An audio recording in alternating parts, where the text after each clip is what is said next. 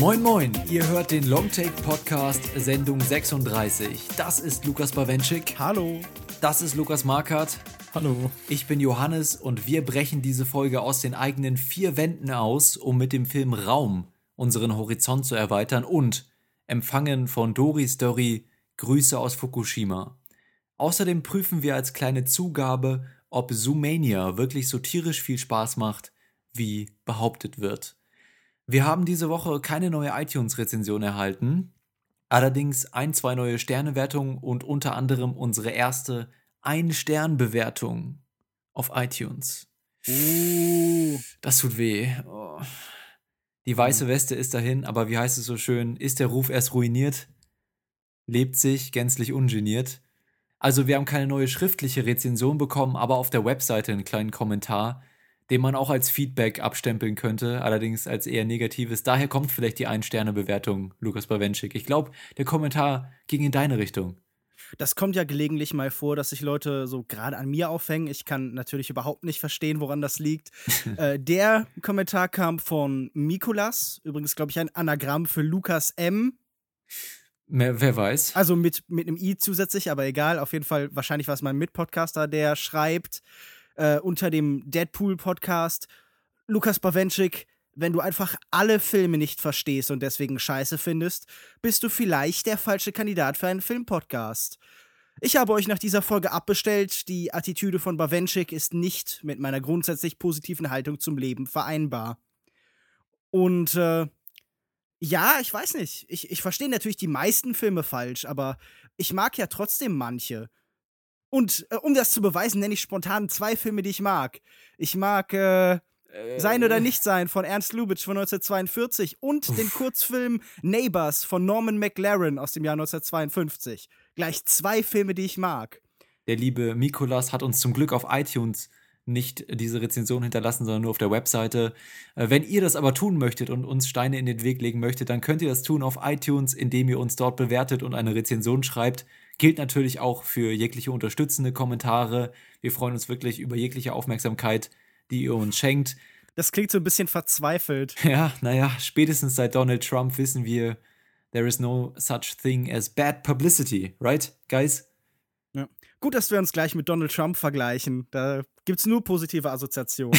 Wir wollten den Kommentar trotzdem vorlesen, einfach damit wir uns hier nicht ständig selbst loben. Man muss sich ja auch mal zurück auf den Boden holen, der Tatsache. du meinst vor allem, damit nicht permanent ich gelobt werde, gell? Damit ich auch mal ein bisschen was abkriege. Du hattest ja letzte, letzte Folge dafür einen sehr positiven Kommentar. Ja, also ich kann damit auch leben. Na gut, ich warte dann mal darauf, dass mich einer seinen Lieblingsdarsteller in diesem Podcast nennt. Aber Du naja. wirst immer mein Lieblingsdarsteller in diesem Ja, Podcast ja, sein, ja. Joko. Und natürlich neben Lukas M. Alright. Wir haben heute einiges auf dem Zettel, deswegen kommen wir jetzt zu den Filmen der Woche und beginnen möchten wir mit dem emotionalen Höllenritt, der sich Raum nennt, für den Brie Larson, Brie Larson, Der Käse, der Käse turned Actor.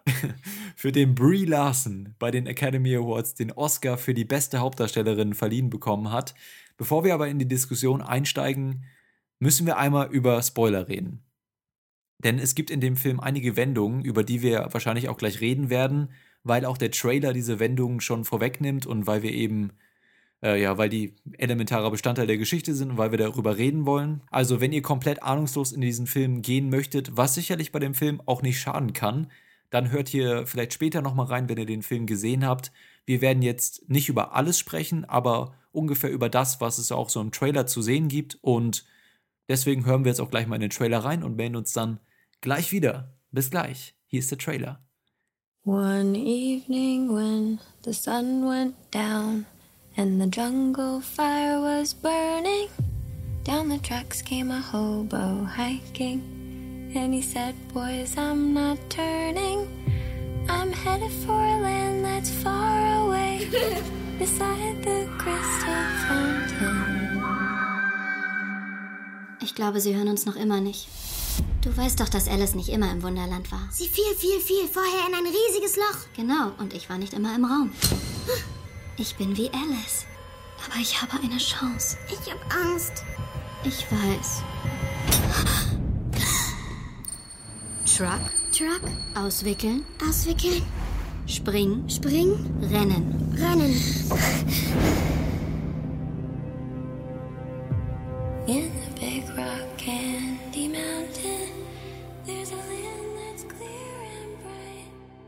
Handelt von Gefangenschaft, Freiheit und den verschiedenen Perspektiven, die das eigene Leben genau zu eben dem machen, einer Gefangenschaft oder Freiheit. Der Film erzählt die Geschichte von Joy, die als Teenager entführt wurde und nun seit mehreren Jahren in einem kleinen Raum als Sexsklave von einem Psychopathen gefangen gehalten wird. An ihrer Seite finden wir den fünfjährigen Jack, ihren Sohn, den sie in dieser Gefangenschaft zur Welt gebracht hat und für den das kleine Verlies von Raum buchstäblich die Welt bedeutet. Ein Bett, ein Schrank, ein Waschbecken, ein Fernseher. Allein das Oberlicht in der Decke verspricht eine weitere Welt, die für Jack allerdings genauso fiktiv zu sein scheint wie die Cartoons im Fernsehen. Von Beginn an ist der Zuschauer mit Joy und Jack in diesem Raum gefangen. Das ist bedrückend, nimmt einen mit. Keine Augen im Publikum werden trocken bleiben, ob aus Betroffenheit oder später aus Erleichterung. Doch der Film will nicht nur ein emotionales Drama erzählen, in dessen Mitte die starke Bindung zwischen einer Mutter und ihrem Sohn steht, sondern eben auch eine Geschichte über das Aufeinandertreffen von Weltbildern. Schafft es der Film also für euch aus den stabilen Wänden seines Dramas auszubrechen und uns tatsächlich neue Welten und Perspektiven zu offenbaren?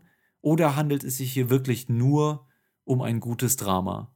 Und vielleicht in Anlehnung an die Diskussion von letzter Woche, ist Room mehr als ein Middlebrow-Drama?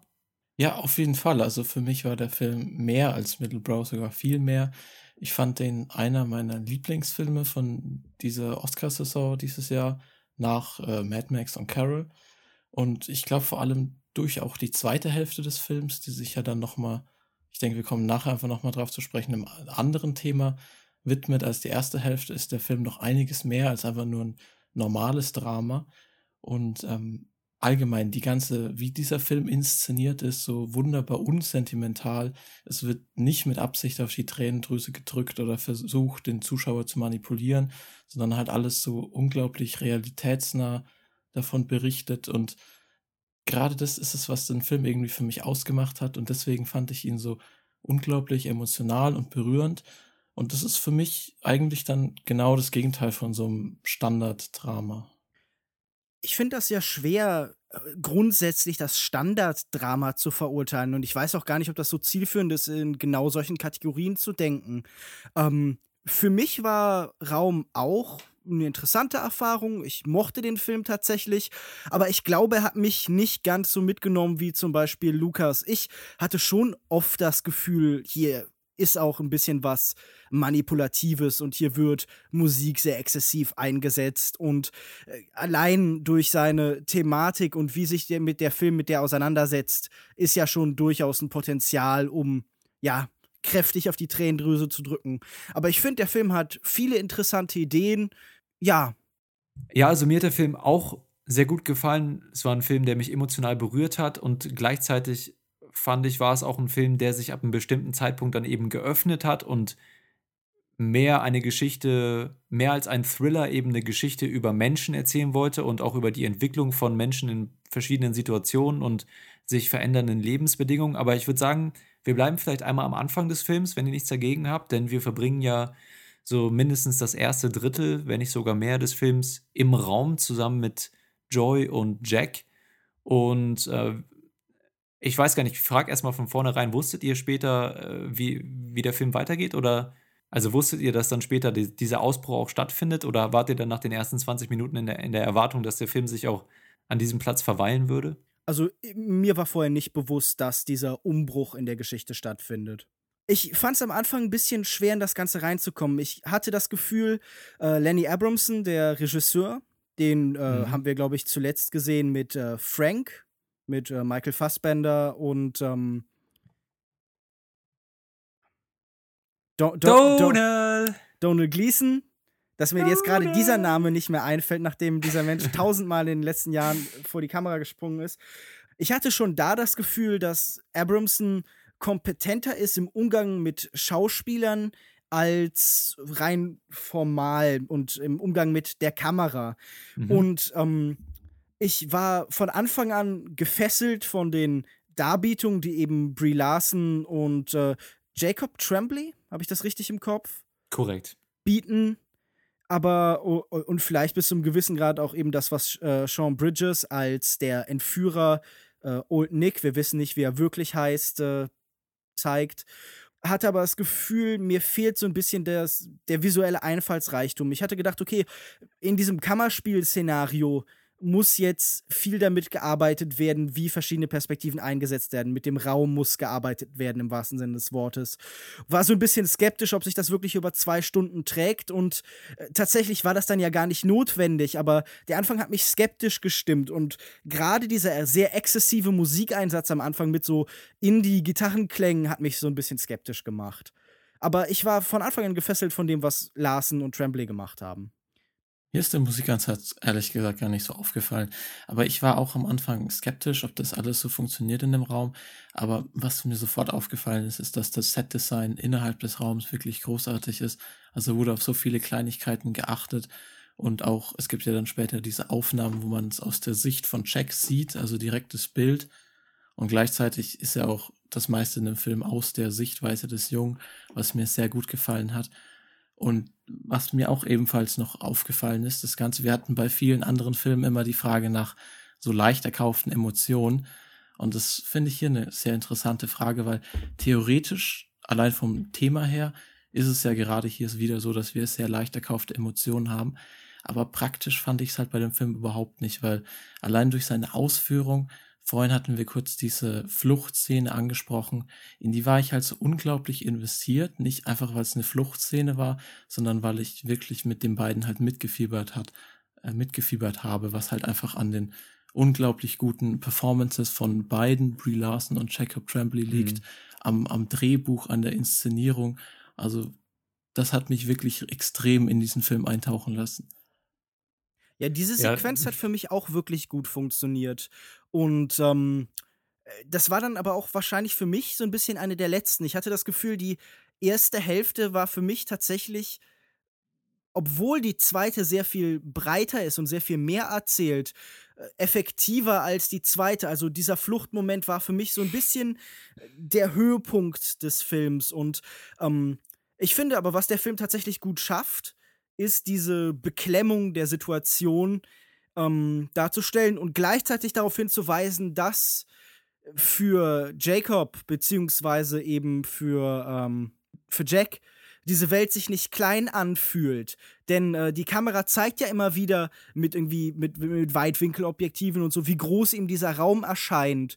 Und äh, gleichzeitig haben wir sehr viel Nahaufnahmen am Anfang, die halt für Brie Larson beziehungsweise für Ma eben äh, darstellen, ja, wie, wie gefangen sie sich hier eben fühlt. Ja, also mir ging das auch so am Anfang. Ich glaube, dass eben, Lukas Marker, was du gesagt hast, dass das Kernstück des ganzen Films ist, ist ja auch eine Geschichte über Mutter und Sohn und die Bindung zwischen den beiden und sie sind ja ganz zentral in der Mitte des Films angeordnet. Vielleicht sogar noch zentraler als im Buch. Ich habe das zwar nicht gelesen, ich habe ich hab mal reingelesen, aber da wurde die Geschichte ja tatsächlich noch stärker aus der Sicht des Jungen erzählt und mhm. hier ähm, vielleicht eher wurde die Mischung nochmal so ein bisschen neu ähm, verschoben. Ja, genau.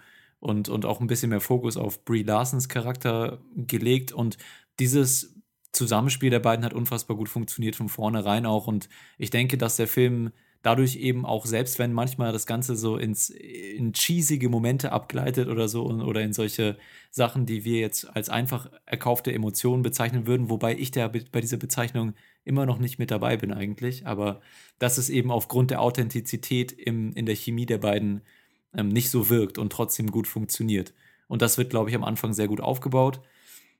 Lukas Bawenschik, du hast es auch gerade schon erwähnt, dass eben die Kamera das eigentlich ganz interessant macht. Man hätte ja auch hier wählen, äh, so ein Format wählen können wie bei Son of Saul irgendwie, da, indem man das, das Bildformat begrenzt und, und äh, diese Einengung versucht eben auch zu visualisieren. Aber gerade im Gegenteil wurden hier eben Weitwinkelobjektive benutzt, um den ganzen Raum einerseits darzustellen, was ja auch irgendwie beklemmend ist, wenn man in einer Aufnahme das ganze Leben dieser beiden einfach auf der Leinwand hat und man weiß, aus diesen Grenzen kommt man nicht raus. Hier sieht man alles, wo sie jemals hin können.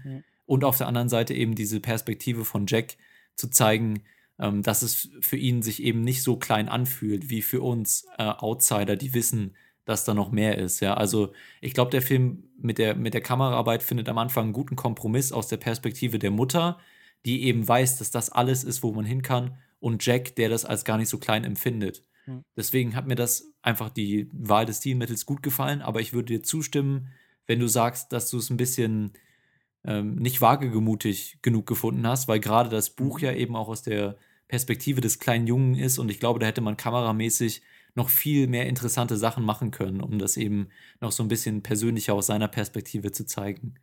Äh, ich finde, es ist aber immer noch sehr stark ein Film über Innenperspektiven. Also das sehen wir an so Sachen wie äh, Voice-Over-Elementen, die eben über Jack zum Beispiel auch funktionieren, die ganz klar eben halt darstellen, wir sehen mit der Kamera auch durch seine Augen. Also ich meine, das hat ja Lukas gerade schon beschrieben. Es gibt ja, ja so Quen Sequenzen, wo wir tatsächlich in so eine Art, ähm, ja, äh, subjektive Perspektive übergehen mit ihm.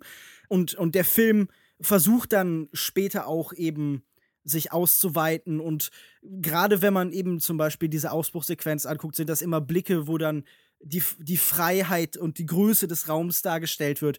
Wenn sie äh, nach dem Aufbruch im Krankenhaus sind, dann hat man offene Fenster und im Hintergrund ist so eine Skyline und es geht darum darzustellen, wie plötzlich so eine ganze Welt eben zur Verfügung steht.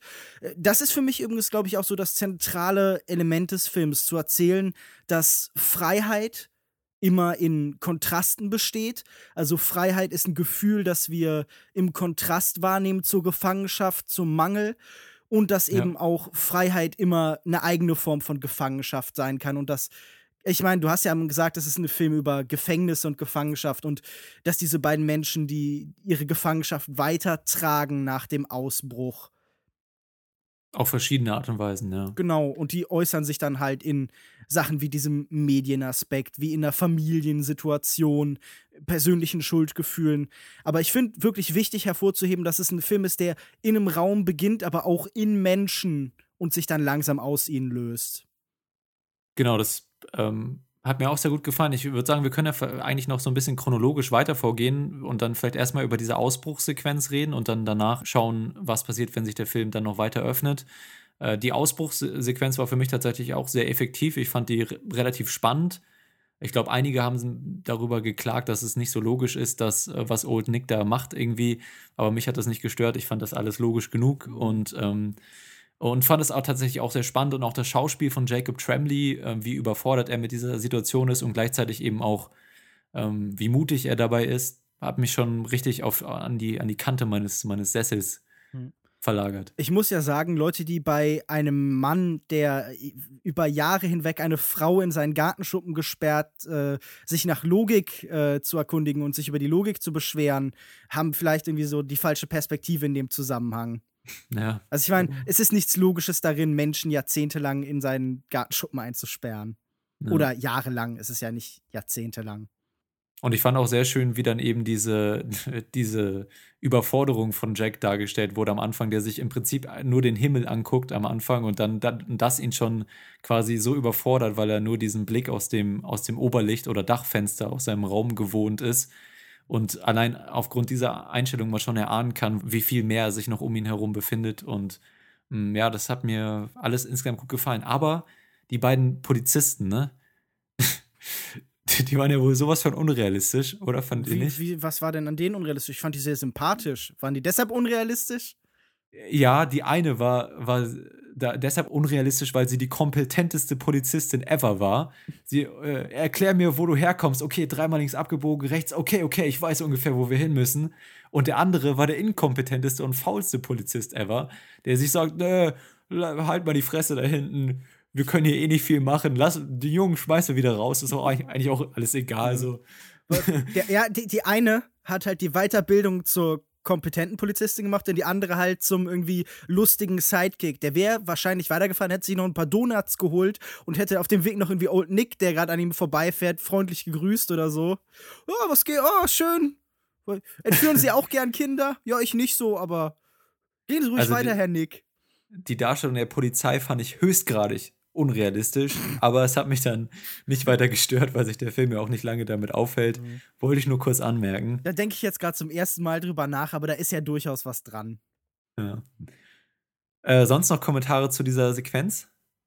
Für mich stellt diese Sequenz ja äh, fast so was wie eine symbolische Wiedergeburt dar. Wenn ihr euch erinnert, Jack ist in so einer Art äh, Kokon fast eingerollt in Form von diesem Teppich und stellt eine Leiche dar und wird für Nick so überraschenderweise wirklich wiedergeboren und ähm, aber auch für den Zuschauer, weil er eine neue Art von Leben eben betritt. Und ja. wenn dieser Film äh, auch was darüber erzählt, wie Menschen halt eine neue Perspektive und eine neue Form des Lebens erreichen. Also man könnte das Ganze ja durchaus auch als Metapher für jemanden zum Beispiel sehen, der aus religiös-fundamentalistischen äh, Rahmenbedingungen irgendwie entkommt und jetzt halt irgendwie versucht, in der normalen Welt zu existieren, verstehen, dann ist das halt mhm. halt eben so eine, so eine Übergangsszene und die fand ich symbolisch zumindest interessant gemacht. Wobei man natürlich so wie der Geburtsmetaphorik äh, oft irgendwie so ein bisschen plump hat. Hier vielleicht, ja. aber es war nicht so schlimm wie zum Beispiel in The Revenant oder so. Nö, aber wie er sich so rausrollt aus dem Teppich und wie er dann auch aufsteht und erstmal wieder hinfällt und dann so seine ersten Schritte in der neuen Welt macht und vom Truck springt und so. Ja, das fand, ich symbolisch auch schon ganz, ganz passend. Ein, ein Aspekt, der mir in der ersten Hälfte noch sehr gut gefallen hat, der ja dann auch später zum zentralen Thema wird, und zwar wie quasi diese Welt des Jungen dann erklärt wird oder auch wie Ma mit Jack dann umgeht. Ich meine, wie, wie beschreibt man dem Jungen diese Welt außerhalb des Raumes? Und dann muss ja teilweise der Fernseher notgedrungen als Erklärung für alles herhalten. Das war schon irgendwie auf der einen Seite sehr, sehr traurig, aber auf der einen Seite dann auch sehr lustig, weil Jack natürlich in allem noch das Positive gesehen hat und auch allein diese, ich weiß nicht, als, als Extremversion hat man das so ähnlich ja zum Beispiel ein bisschen in Dogtooth mhm. gesehen, wenn dann so Weltbilder quasi falsch dargestellt werden und man dann natürlich dann komplett neu sich dann wieder reinfinden muss. Ja, ich finde, diese Parallele zu Dogtooth ist mir auf jeden Fall auch aufgefallen und da musste ich auch mehrfach drüber nachdenken. Einfach diese Frage, wie ähm, er auch Teile dieser Welt außen gar nicht akzeptieren will. Und ich würde auf jeden Fall hier auch ähm, sagen, äh, man, man, man sieht ganz unmittelbar parallel zu vielen Geschichten dieser Art. Also ob das jetzt modernere Beispiele wie, wie Matrix sind oder wenn man weiter zurückgeht, Lewis Carroll mit Alice im Wunderland, das ja sogar als Buch, glaube ich, im Film auftaucht. Oder eben ganz weit zurückgehen, logischerweise das Höhlengleichnis äh, aus der äh, Politeia von, von Platon, wo es ja auch um die Frage geht, wie viel von Wirklichkeit erfassen wir, auf welche Weise, wie und äh, in der es ja tatsächlich auch um die Flucht aus einem Raum geht. Genau, und nach dieser Flucht öffnet sich dann der Film und es geht ein bisschen in eine andere Richtung und äh, Jack und seine Mutter befinden sich in einer komplett neuen Situation, also für Jack komplett neu und für Joy nicht ganz neu, denn sie kennt diese Welt ja schon, aber muss sich jetzt quasi reintegrieren.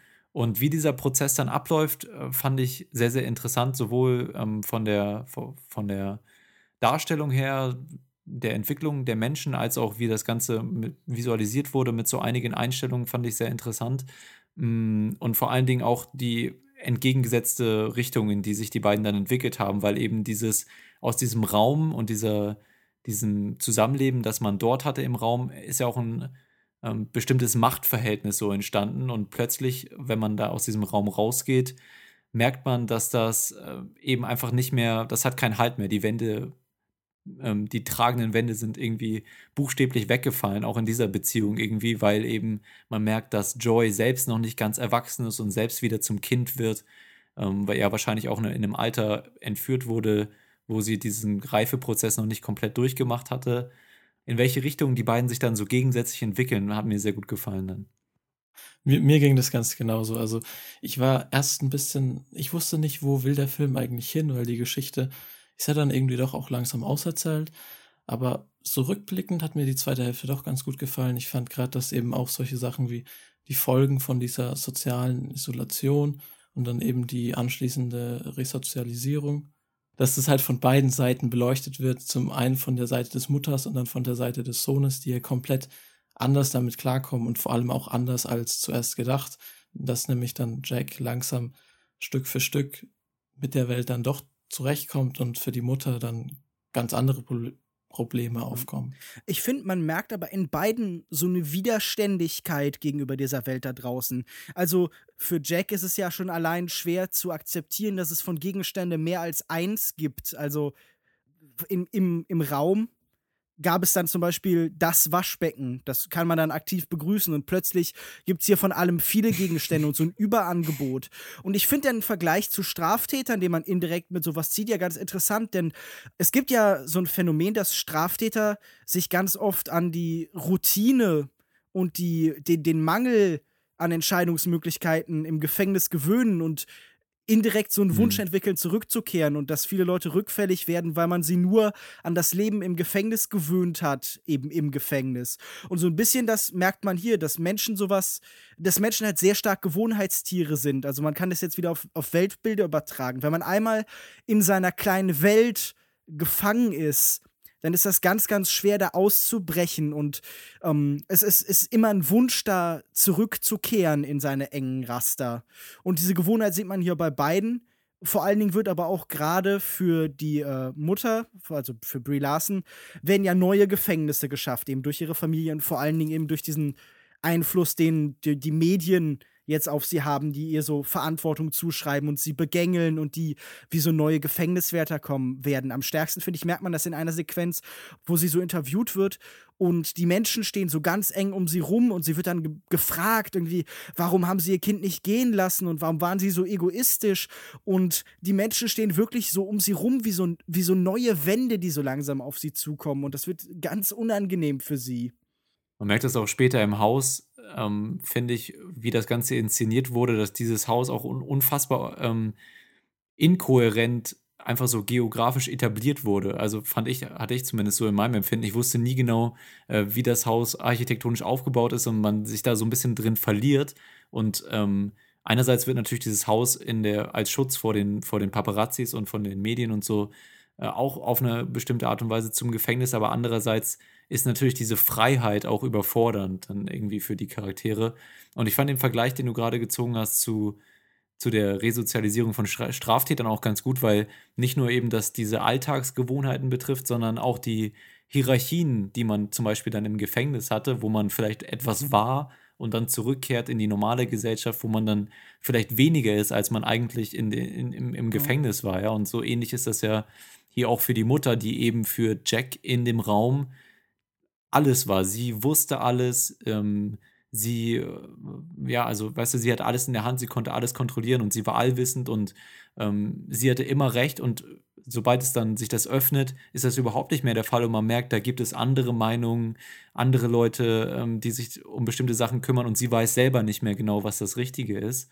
Und also den Vergleich ja. finde ich da schon ganz Vor allen Dingen, weil ja auch der Fall. Film diese, diesen Vergleich anbietet, in der Hinsicht, dass er selber in dem Moment, in dem sie aus dem äh, Raum eben ausbrechen, an, an Struktur verliert und an Ordnung und halt chaotisch wird und überfordernd und diese Beschreibung, die Welt bricht über sie hinein, ist auch wirklich in dem Film so, weil Lukas hat ja schon vorhin gesagt, man fragt sich so ein bisschen, was will dieser Film jetzt einem erzählen? Und der meandert dann so von Thema zu Thema und äh, das ist ja eigentlich nur konsequent, weil das Leben will ja einem auch nicht unbedingt was erzählen. Strukturen schafft man sich in der Re Regel selber. Äh, Im Gefängnis oder im Raum hat man eben eine klare Ordnung, wo man sich dann durch den immer gleichen Tagesablauf eben aus Mangel an Alternativen quält. Aber in der echten Welt brechen die dann halt fast automatisch weg. Äh, und gleichzeitig behandelt der Film auch noch ganz andere Themen. Also zum Beispiel, wenn man sich anguckt, wie gut Jack mit dieser ganzen, mit dem ganzen Umbruch klarkommt, beziehungsweise am Anfang ist er auch noch skeptisch und natürlich schüchtern und zurückhaltend. Das bekommt man dann auch visualisiert. Zum Beispiel dieser eine Moment, wo er im Krankenhaus ist und zum ersten Mal barfüßig dann diesen Boden berührt, den er nicht kennt, der ihm nicht vertraut ist und dann sich zurückzieht und obwohl er in einem Zimmer ist, das quasi von Fenstern ummauert ist, also die komplette Welt liegt ihm zu Füßen, zieht er sich zurück unter seine Bettdecke. Mm, einfach recht schöne, recht schöne Szene, fand ich. Und dann lockert sich das ja aber langsam auf und er wird aufgeschlossener. Und da merkt man auch, was eigentlich Ignoranz und Naivität manchmal für ein Segen sein kann, ja. Wenn man sich eben nicht dem ganzen Ernst dieser Lage bewusst ist und einfach jetzt mit kindlicher Neugier diese ganzen Möglichkeiten betrachtet und eben nicht irgendwie äh, reuemütig zurückblickt, was einem da gerade eigentlich widerfahren ist und wie schlimm das war, sondern eben irgendwie ohne, ohne diese Gefühle äh, freudig in die Zukunft blickt, ja, im Vergleich dann eben zu dem Charakter von Brie Larson. Hm. Äh, ja, also das ist auch noch ein Thema, was ich ganz gut. Also ich fand wirklich dann auch gerade, weil du eben meintest, dir hat der Film in der ersten Hälfte besser gefallen. Ich fand in der zweiten Hälfte ähm, fand ich den Film genauso gut, beziehungsweise eigentlich sogar noch besser, weil er, weil er eben sich so viele Fragen dann stellt zu der menschlichen Natur und wie man mit solchen Situationen umgeht. Und das fand ich doch eigentlich ganz interessant. Und ehrlich gesagt hätte ich es, glaube ich, auch nicht viel länger am Anfang in dem Raum ausgehalten. Also es war schon grenzwertig. Ich wollte auch schon ganz dringend raus, so als Zuschauer. Ich kann euch ja gerne auch schildern, was eigentlich mein Problem mit dem Film ist. Also ich meine, wenn wir hier äh, Kritiken in irgendeiner Form formulieren, dann ist das ja in der Regel nahezu immer ein in irgendwie in irgendeiner Form rationalisierter Effekt. Also wir sehen und, und erfahren einen Film und der wirkt irgendwie auf uns und dann versuchen wir das im Nachhinein irgendwie zu erklären.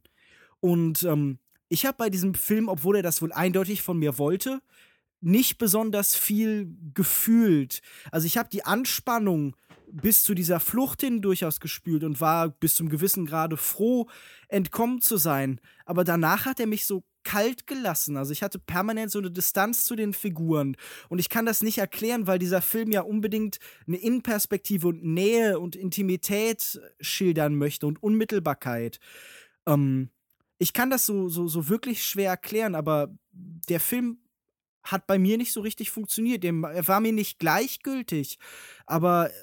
War dir da die schauspielerische Darstellung nicht Anreiz genug, dich emotional reinzufühlen in die Charaktere? Ich fand das gut und, und äh, sehr überzeugend und ich hab dir das abgekauft und so. Aber ähm, ja, wie schon gesagt, aus irgendeinem für mich noch nicht im vollen Maße fassbaren Grund bin ich nicht näher rangekommen und hatte permanent das Gefühl, ganz stark eben von außen auf alles zu blicken und irgendwie auch bis zum gewissen Punkt halt teilnahmslos. Ich habe gedacht, diese Ereignisse sind so dramatisch, die sollten stärker auf mich wirken. Also ich kann das schon nachvollziehen, was Lukas sagt, weil die Charaktere ja doch auch teilweise schon recht kühl und mit Absicht auch mit dieser gewissen Distanz inszeniert werden. Und es ist natürlich logisch, wenn man dann nicht diese direkte emotionale Nähe empfindet. Mir ging es auch ein bisschen so, aber trotzdem war ich investiert, was wahrscheinlich überwiegend an für mein Empfinden wirklich grandiosen äh, schauspielerischen Leistungen von den beiden lag. Mhm. Und ja, natürlich die erste Hälfte ist viel emotionaler und man ist mehr investiert. Auch in der zweiten Hälfte, egal was passiert ist, ich war noch immer dabei und habe mitgefiebert. Ich könnte mir vorstellen, dass vielleicht tatsächlich dann die Kamera in der zweiten Hälfte zu unscheinbar wird. Also wo wir in der ersten Hälfte vielleicht auch noch gar nicht so viele Möglichkeiten hatten. Also klar, es gibt als Filmemacher immer Möglichkeiten, das noch anders darzustellen, aber ich fand zumindest in der ersten Hälfte wurde die Perspektive der beiden recht gut durch die Kamera auch ähm, repräsentiert, wenngleich vielleicht nicht so mutig oder so, aber eben ganz adäquat. Und dann in der zweiten Hälfte ist diese, diese Subjektivität der Kamera vielleicht ein bisschen verloren gegangen. Kann ich mir zumindest vorstellen, dass das vielleicht auch daran gelegen hat für dich, Lukas Bawenschik, weil eben ähm, ja, sich die Perspektive des Films geöffnet hat und dabei eben vielleicht tatsächlich dieser, äh, dieses, diese Intimität mit den Charakteren so ein bisschen verloren äh, gegangen ist. Gerade auch, weil die Charaktere dann ja, wenn sie sich vielleicht ein bisschen trennen, nicht die ganze Zeit wie in der ersten Hälfte beieinander sind, sondern teilweise auch einzeln unterwegs sind und man sie vielleicht auch gar nicht die ganze Zeit begleitet und sie länger über längere Zeit nicht sieht.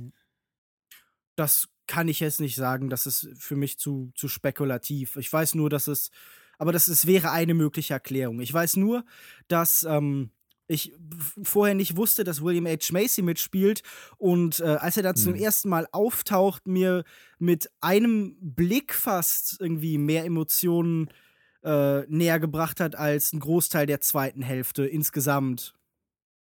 Er hat mir tatsächlich auch sehr gut gefallen und das bringt mich auch noch ähm, auf, ein, auf eine andere Komponente im Film, nämlich der ganze Nebendarsteller-Cast, den man dann in der, in der zweiten Hälfte auch zu Gesicht bekommt. Der hat mir nämlich auch sehr gut gefallen, nicht nur William H. Macy, sondern auch äh, die Großmutter und der neue Freund der Großmutter. Ich fand nämlich, dass diese Thematik der aufeinandertreffenden Weltbilder sich auch in der Interaktion zwischen diesem, den, den, den kleineren Charakteren und unseren Protagonisten ganz gut wiedergespiegelt hat. Ob das jetzt der Vater ist, der eine bestimmte Sicht auf diese ganzen Ereignisse hat und deswegen eine bestimmte Reaktion auch an den Tag legt und eine bestimmte Entscheidung trifft oder ob das irgendwie die Offenherzigkeit und Toleranz anderer Charaktere ist.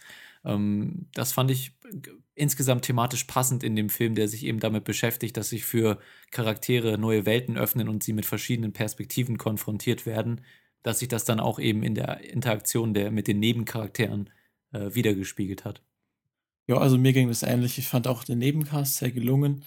Ähm, ich finde, sie verblassen natürlich ein bisschen im Hinblick auf die zwei Hauptdarsteller, aber auch allen voran William H. Macy hat mir hier gut gefallen, wobei ich inzwischen ein bisschen Probleme habe, ihn in ernsten Rollen wirklich zu sehen, weil ich bin ein riesengroßer Shameless-Fan und wenn man das einfach sieht, dann kann man ihn nicht mehr so richtig ernst nehmen. Aber insgesamt, der komplette Cast ist wirklich hier top. Okay, ja, sind wir uns, glaube ich, einig und ich würde sagen, wir können langsam zum Fazit kommen. Lukas Bawenschik, warum beginnst du nicht mal? Ähm, ich fand Raum einen interessanten Film. Definitiv einer der besseren Oscar-Beiträge in diesem Jahr, wenn auch definitiv nicht mein Liebster. Ich finde, er ist interessant in dem, was er erzählt, eben über ähm, ja, das zentrale Thema des Kinos wahrscheinlich, nämlich die Möglichkeit, aus seinem eigenen Kopf auszubrechen. Es ist ein Film über Empathie, der das nicht unmittelbar anspricht, sondern das eben über eine breite und große Metapher zählt und das fand ich gut. Leider hat mir dann wohl diese Empathie gefehlt weitestgehend oder an manchen Stellen. Äh, das ist ein Film, der mich auf so einer rein emotionalen Ebene relativ kalt gelassen hat. Mein Blick auf diesen Film blieb leider weitestgehend, äh, ja, äh, im, im, verkopft oder intellektuell in irgendeiner Form, akademisch. Ich will das nicht, das klingt dann immer so, als würde man sich das selber zuschreiben, so ist es nicht gemeint. Und eben nicht unmittelbar emotional. Und diese Verknüpfung des beiden schien mir noch zu fehlen. Und wenn ich das irgendwie in Sterne ausdrücken müsste, dann, keine Ahnung, würde ich äh, 3,5 von 5 Sternen geben. Dann mache ich mal weiter. Mir hat der Film ein bisschen besser gefallen, glaube ich, als dir. Ich würde 4 von 5 möglichen Sternen geben weil bei mir diese Emotionalität auch von vorne bis hinten ganz gut funktioniert hat, was wahrscheinlich hauptsächlich an den Darstellern lag. Aber mir haben auch die ganzen Themen im Film gut gefallen und wo sich der Film dann in der zweiten Hälfte hin entwickelt hat, mit den ganzen Fragen, die er aufwirft über Menschlichkeit, äh, wie man mit solchen Situationen umgeht, wie man sich dadurch entwickelt, äh, was passiert, wenn man verschiedenen Perspektiven aus der eigenen Sicht und auch aus der äh, externen Sicht konfrontiert wird. Also es hat mir alles sehr gut gefallen.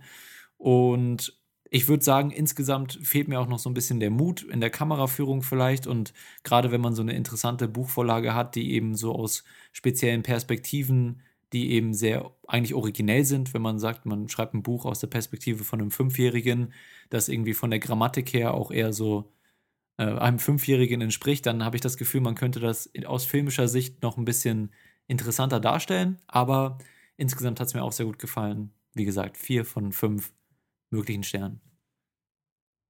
Gut, da kann ich gar nicht mehr besonders viel hinzufügen. Ich fand den einfach sehr gut gespielt und gerade die Inszenierung fand ich sehr beachtlich. Auch wie der Film an diese ganze Sache rangeht. Ich finde, andere Filme wären so leicht in eine ganz andere Stimmung abgerutscht und hätten das dann kitschig gemacht oder hätten sich mit irgendwelchen Bannern geschmückt nach einer wahren Begebenheit und so. Und das ist hier nicht so der Fall. Fand ich alles klasse und von mir kriegt der Film auch vier von fünf Sternen. Vier von fünf nur? Ja, ist doch, ist doch viel. Das ist zwar einer, einer der Lieblings... Was hast du am Anfang gesagt? Einer deiner Lieblingsfilme von wann? Diese Oscars. Das von den, also Achso, Oscars. Ja, gut, okay. Nach Mad Max und Carrot. Zeigt ja Na mal gut. wieder nur, dass so Sternsysteme vollkommen nutzlos sind. Weißt du, ganz ehrlich, mit dieser Miesmacher-Einstellung wird dein Standing bei Mikolas auch nicht besser. Ja, Ja, gut. Aber ich glaube, da äh, ist eh nicht mehr viel zu retten. Ja gut. So, ich würde sagen, ich glaube, ähm, dein Standing wird sich auch nicht verbessern, wenn wir den nächsten Film gleich besprechen. das ist nämlich Grüße aus Fukushima von äh, der berühmten Doris Dörri. Wir hören einmal kurz in den Trailer rein und melden uns dann gleich zurück. Bis gleich.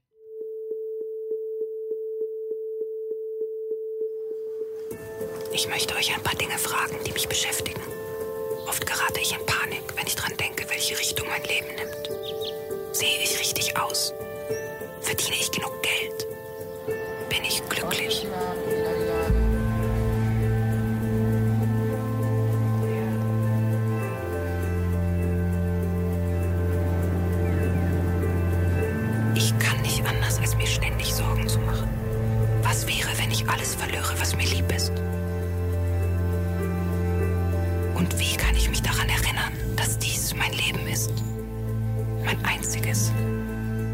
Als ich gestern im Kino war, lief vor Doris Dörries Grüße aus Fukushima ein Wahlwerbespot der Grünen mit Winfried Kretschmer.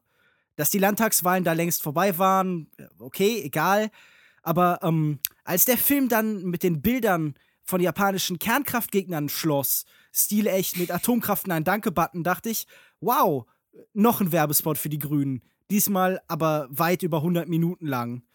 Dörri erzählt die Geschichte einer jungen Frau, die nach einer geplatzten Hochzeit dem deutschen Alltag entflieht, um in Japan als Clown zu arbeiten und sich selbst zu finden.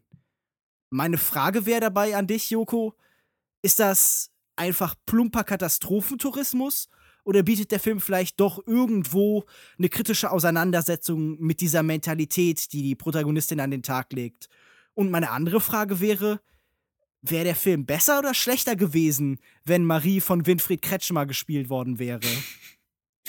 Ich glaube besser, weil allein schon von der Aussprache her und wie sich äh, der Herr artikuliert, wäre das Ganze wahrscheinlich ein bisschen interessanter gewesen als die ständigen Nörgeleien von Marie, hier gespielt von Rosalie Thomas. Deswegen glaube ich, hätte es den Film besser gemacht und ich glaube, die haben auch ungefähr dieselbe Statur. hätte vielleicht ganz gut gepasst.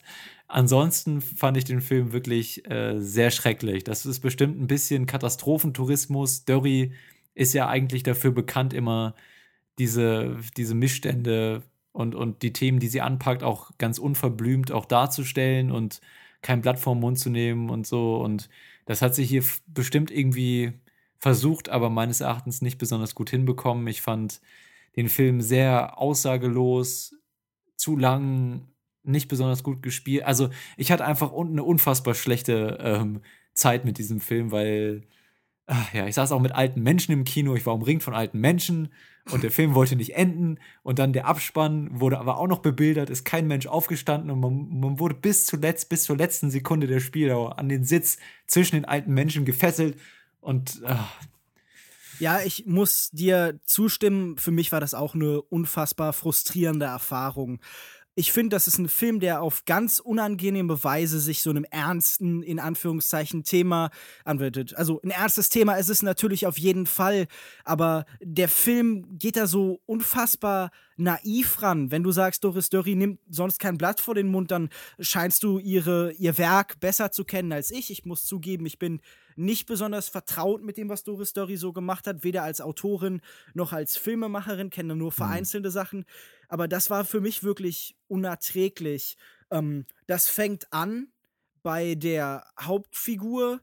Ich glaube, Rosalie Thomas ist auf keinen Fall eine schlechte Darstellerin, kommt hier aber manchmal irgendwie an ihre Grenzen, ob das ihre Schuld ist oder ob die Anweisungen da falsch waren. Auf mhm. jeden Fall gibt es gleich zu Beginn als sie ähm, nach so einer Art merkwürdigen Traumsequenz, die eben darstellt, welche Probleme oh. sie in der Vergangenheit hatte, oh. ähm, so, so, so ein bisschen wie so ähm, Filmhochschule 101, wie mache ich irgendwie so einen Film? Ähm, Alter, warte, halt warte, da, da grätsche ich einmal kurz rein, weil das war so schlimm.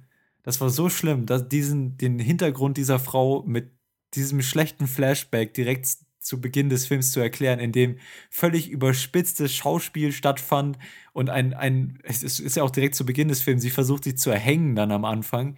Das war, das sah echt es sah einfach lächerlich aus, was da stattgefunden hat. Und man versucht diesen Charakter dann eben für den Rest des Films und die Tragödie in diesem Charakter äh, irgendwie dadurch zu visualisieren und dem eine Basis zu bieten. Aber das ist einfach amateurhaft. Das ist einfallslos und amateurhaft und schwer zu ertragen. Und das spiegelt sich dann auch in der restlichen äh, Entwicklung des Charakters wieder.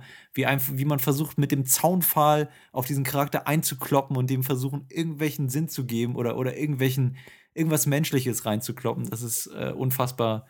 Hätte ich eigentlich nicht erwartet von einer etablierten Filmemacherin. Wie ich finde gerade auch diese erste Sequenz, die du beschreibst, ähm, wirkt unfassbar billig. Natürlich ist dieser Film mit einfachen Mitteln gedreht worden aber ähm, ich finde, er sieht halt nicht nach einem Fernsehfilm aus, sondern er sieht aus wie so ein YouTube-Projekt irgendwie so ein bisschen. Also äh, der Film ist in Schwarz-Weiß gedreht, weil das ist künstlerischer, das wissen wir ja alle. Schwarz-Weiß gleich Kunst. Aber er hat so ästhetisch also er versucht, sowas halbdokumentarisches zu machen. Er dreht, sie drehte ja tatsächlich in, ähm, in, in Fukushima und in Japan und äh, es wirkt aber nicht wie eine Dokumentation, sondern wie so ein YouTube-Video für mich. Als hätte jemand so mit seiner Privatkamera zum ersten Mal was gedreht und das so relativ äh, lose zusammengeschnitten. Aber bevor Mhm. wir uns nur in so so Spitzen verlieren, Ja, können sorry, wir so ein sorry. bisschen auf die Handlung eingehen. Also Marie fängt ja an als Clown zu arbeiten für so eine Hilfsorganisation, die eben den äh, Vertriebenen oder den Opfern von Fukushima, die in so Auffanglagern leben, eben äh, Unterhaltung bieten sollen. Aber äh, Marie stellt schon ganz schnell fest, dass sie da eben fehl am Platz ist, dass sie das nicht kann und dass das nicht funktioniert und trifft dann eben auf eine alte Frau, die sich zurückzieht in dieses verstrahlte Gebiet, um dort zu leben und Mhm. äh, der schließt sich dann Marie später eben auch an, um hier eine Erfahrung zu machen, um irgendwie ja, sich selbst zu finden. Und ich muss einfach noch mal betonen, dass das wirklich eindeutig mein meistverhasstes Genre ist, das es aus der Welt gibt. Weiße Menschen, die oder westliche Menschen irgendwie aus den USA oder in diesem Fall eben aus Deutschland, die in die Ferne ziehen, um dort sich selbst zu finden. Ich habe eben das Gefühl, diese Katastrophe von Fukushima äh, von 2011 wird ja vor allem als Kulisse benutzt. Man hat, wenn man diesen Film ansieht, bekommt man eben das Gefühl, all dieses Leiden ist nur passiert, damit wir hier im Westen das sehen können und denken, oh, zum Glück geht's uns nicht so schlecht und damit eben Marie als unsere Vertreterin sehen kann, oh, denen geht's so schlecht und die müssen so genügsam leben, aber die sind trotzdem glücklich und wir könnten uns von denen doch durchaus eine Scheibe abschneiden und wir sollten doch mehr wie die sein. Ja, als, als wäre dieses Leiden nur passiert, damit wir hier eine Lektion lernen können. Ich glaube, der Film versucht das zu reflektieren, so indirekt. Ganz am Anfang des Films hat Marie so einen Ausbruch, in dem sie sagt, ja, ich habe ja gar keine Ja. Ahnung, was ich hier mache. Eine wirklich fürchterlich inszenierte und gespielte Sequenz. Ja. Aber ähm, ich habe das Gefühl, der Film versucht, dieses Bewusstsein zu schaffen und ignoriert es dann und äh, macht dann genau das weiter, was er Marie eben vorwirft. Und er freut sich eben an der Fremde, ohne jeder drüber nachzudenken. Das werfen wir ja Filmen häufiger vor, dass sie eben dann versuchen, ganz metamäßig dieses Klischee anzusprechen und es dann doch selbst wieder erfüllen. Ist, und auf jeden Fall ist das hier auch der Fall. Und ja, ich muss dir zustimmen, die Sequenz oder die Szene war auch extrem schwer zu ertragen. Ich glaube, ich glaube, dass diese Rosalie Thomas jetzt tatsächlich keine schlechte Schauspielerin ist und die hat ja auch ein sehr interessantes Gesicht und irgendwie Ausstrahlung und so, aber ich glaube, dass einfach die Regie und die Anweisungen, die sie hier bekommen hat, ähm, so unpassend waren, weil ah, ja eigentlich alle emotionalen Ausbrüche und auch die Regelmäßigkeit, mit der die passieren und Ja. ähm, äh, wie versucht wird, dann auch teilweise so gezwungenermaßen Witz in Situationen reinzubringen, das ist einfach so überspitzt und unauthentisch und gewollt und Mhm. versucht irgendwie da reinzubrechen. Also Es ich- fühlt ja. sich im schlimmsten Maße deutsch an. Es fühlt sich alles Mhm. sehr berechnend an, auch in Momenten, die Ausbruch sein sollten. Ich finde, das klingt alles immer, wenn sie das macht, wie eine emotionale Reaktion aus so einer Sketch-Comedy auf Sat 1, irgendwie beim Sat 1 Fun-Freitag oder so, wenn Markus Maria Profitlich oder sowas sich ärgert, dann ärgert Mhm. er sich auf die Weise, wie in dem Film hier Zorn zum Ausdruck kommt. Und als Resultat ist dann eben so, dass ich eine riesige Antipathie gegen äh, Marie entwickle und mich dann direkt darum kümmere, was ihr im Rest des Films noch passiert und auf was für eine Tour sie hier zur eigenen Reinigung der Seele sie sich begibt und so. Also da ist im Prinzip direkt die ganze Basis des Films dahin. Oder ja, im Zentrum des Films steht ja hier, wie auch ähnlich wie in Raum, die Beziehung zweier Menschen. Hier dann eben zwischen Marie und dieser Japanerin, dieser alten Japanerin, die sie trifft, gespielt von Kaori Momoi. heißt sie, ja, ich. genau, Momoi und sie heißt Satomi. Genau. Ähm, das ist die zweite Hälfte des Films und sie hat mir tatsächlich schauspielerisch deutlich besser gefallen und ich würde sagen, das war so der einzige Lichtblick im Film, wenn sie eben in einigen Szenen etwas ganz charismatisch oder lustig äh, rübergebracht hat. Ähm, und das hat mich teilweise dann doch noch ein bisschen bei der Stange gehalten, aber ja. Ja, ich, ich finde ja sie durchaus gut. Ich finde nur unangenehm, wie der Film sie einsetzt. Also ich meine, sie ist ja bekannt unter anderem zum Beispiel aus äh, Die Gescha, dieser Verfilmung von äh, 2005 des relativ bekannten Romans. Hm. Und ähm, auch sie wird hier in diesem Moment halt so, so ein Stand-in für die gesamte japanische Kultur. Also da findet auch so ein ganz kruder Exotismus statt, weil sie hat natürlich als, als, als fernöstliche Frau so eine Verbindung zum Mythischen und zur Geisterwelt. Also sie hat da so einen ganz spirituellen Charakter, der hier auch irgendwie technisch ganz schrecklich dargestellt wird, mit, mit Oh, so schrecklich, mit schrecklich. so. Step-Motion-Technik, genau, die halt einfach wirklich ähm, unfassbar billig und dumm aussieht in diesem Moment. Fernsehproduktion. Äh, Akte noch, X. Noch, nicht mal, noch nicht mal. Ich finde nicht, dass dieser Film auf die Qualität der durchschnittlichen Fernsehproduktion kommt, sondern ich finde, er sieht tatsächlich amateurhafter aus. Ich finde ihn auch durchaus, ich, ich finde ihn einfach handwerklich fast inkompetent an manchen Stellen. Also es gibt Ja. eine sehr dramatische Szene gegen, den, E- gegen Ende, wo ähm, eine Zuspitzung stattfindet, wo es um, im wahrsten Sinne des Wortes um Leben und Tod geht.